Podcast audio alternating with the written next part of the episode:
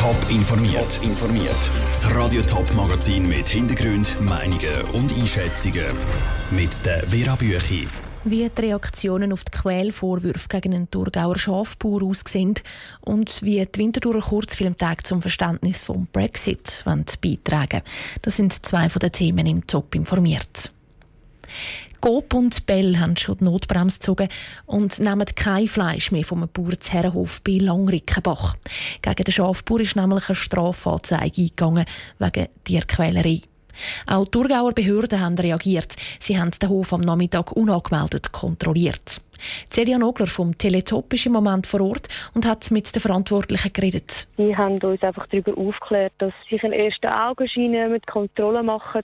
Ihr Eindruck auch ist, der Tier geht auf den ersten Blick mal gut. Es wird jetzt aber noch weiter vom Veterinäramt untersucht, weil es auf an erster Stelle ist einfach klar, dass es diesen Tieren gut gehen muss. Das ist jetzt mal oberste Priorität.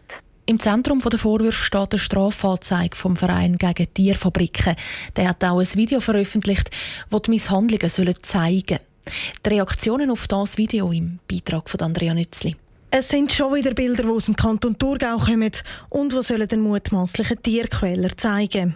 ein Video zeigt, wie ein Schafbauer seine Tiere umrührt.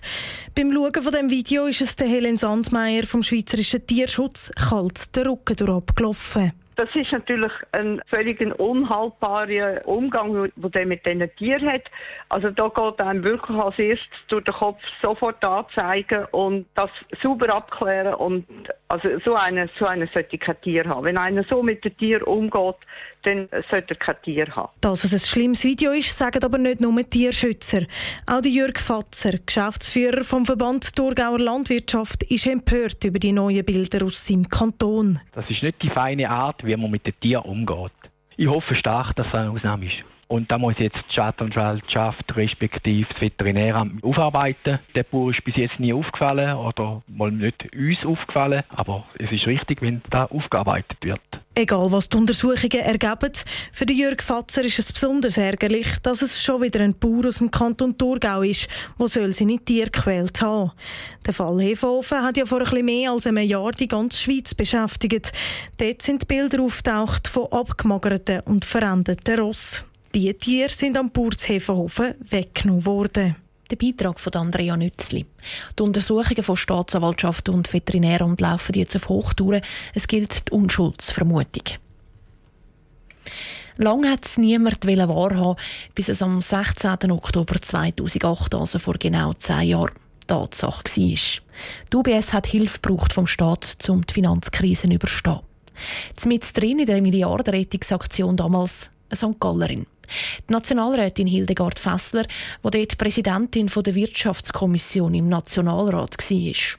Sie sagt, dass ihr heute immer noch als erstes das Vorgehen vom Bundesrat in den Sinn kommt. Wir hatten eine Sitzung mit der Spitze von Nationalbank, Bankenaufsicht, mit der Frau Bundesrätin Wittmer Schlumpf, Leute von der UBS.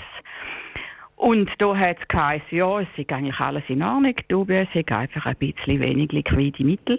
Und am anderen Morgen komme ich ein Telefon über von einem Journalist, der mich fragt, Sie, Frau Fessler, als Präsidentin der Wirtschaftskommission, was sagen Sie dazu, dass die UBS muss gerettet werden Also es ist für Sie wirklich so ein eiskaltes Verwachen gewesen, an dem Tag, genau. wo der Bundesrat das bekannt gegeben hat. Wie genau, haben Sie dann in genau. dem Moment reagiert? Was ist das so das erste Vorgehen gewesen? Ja, also ich bin natürlich zuerst ein bisschen hässlich gewesen, dass, dass die Journalisten gewusst haben, bevor wir es erfahren haben, und ähm, von denen ist es dann schnell gegangen und auch hektisch.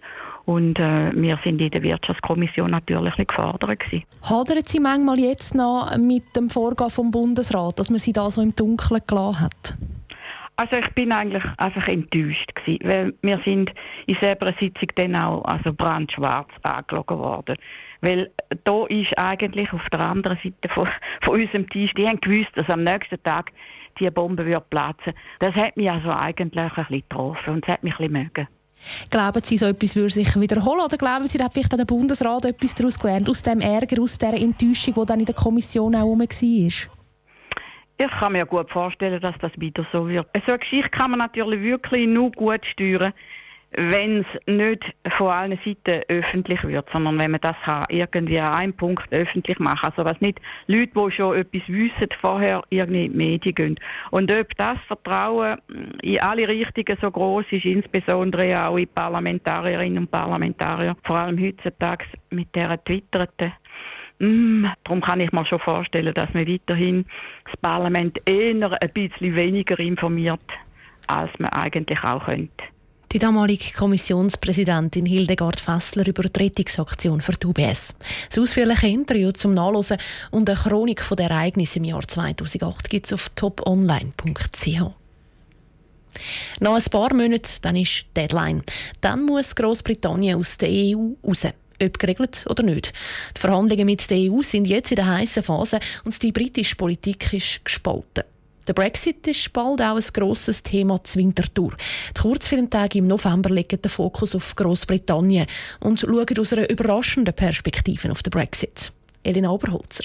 Stop giving us platitudes and give us some bloody policies that'll save these last three fifths. That's what we want. Some will forget ist einer der Filme, wo der Kurzfilmtag zur Wintertour gezeigt wird. Thema sind Streiks der Minenarbeiter im Norden von England in den 80er Jahren. Die Idee hinter dem Programm das Jahr ist nämlich, dass eben nicht das aktuelle Tauziehen um den Brexit gezeigt wird, sondern der lange Weg zum Brexit. Und darum stehen Themen aus den 50er bis 80er Jahren im Fokus, sagt der künstlerische Leiter John Canciani. Von dem her, wenn wir so wie ein breiteres Bild und vor allem einen Kontext schaffen, wo das Publikum sich aber auch ihre eigene Meinung kann bilden und wie so vielleicht versteht, versteht, aha, okay, das ist nicht, ähm, das hat schon gelauert, gewisse Konflikte sind schon rum gewesen. Und wie ist eigentlich zu dem gekommen, zu dem Punkt, wo wir heute stehen? Soziale Spannungen, die England schon vor Jahrzehnten geprägt haben, stehen also im Zentrum, wenn der Kurzfilm im November zur Wintertour über die Leinwand flimmert. Zum Beispiel Black Sheep ist ein, ein Film, der sich auseinandersetzt mit äh, verschiedenen Unruhe und nationalistischen äh, Gruppierungen, die auf der Straße äh, für Unruhe sorgen. Dann haben wir äh, British Classics, wo vor allem Filme sind aus den 80er und 90er Jahren, wo die Schichten, die Unterschicht äh, in dem Sinn Arbeiterklasse porträtiert. Aber trotz dem Ernst von der politischen Lage geht es dann doch auch noch ein bisschen um Humor, um den bekannten britischen Humor. Der soll nämlich in allen Kurzfilmen im Programm durchkommen, verspricht John Canciani der Beitrag von Alina Elena Oberholzer. Die Kurzfilmtage Winterthur sind vom 6. bis am 11. November. Top informiert, auch als Podcast. Mehr Informationen gibt es auf toponline.ch.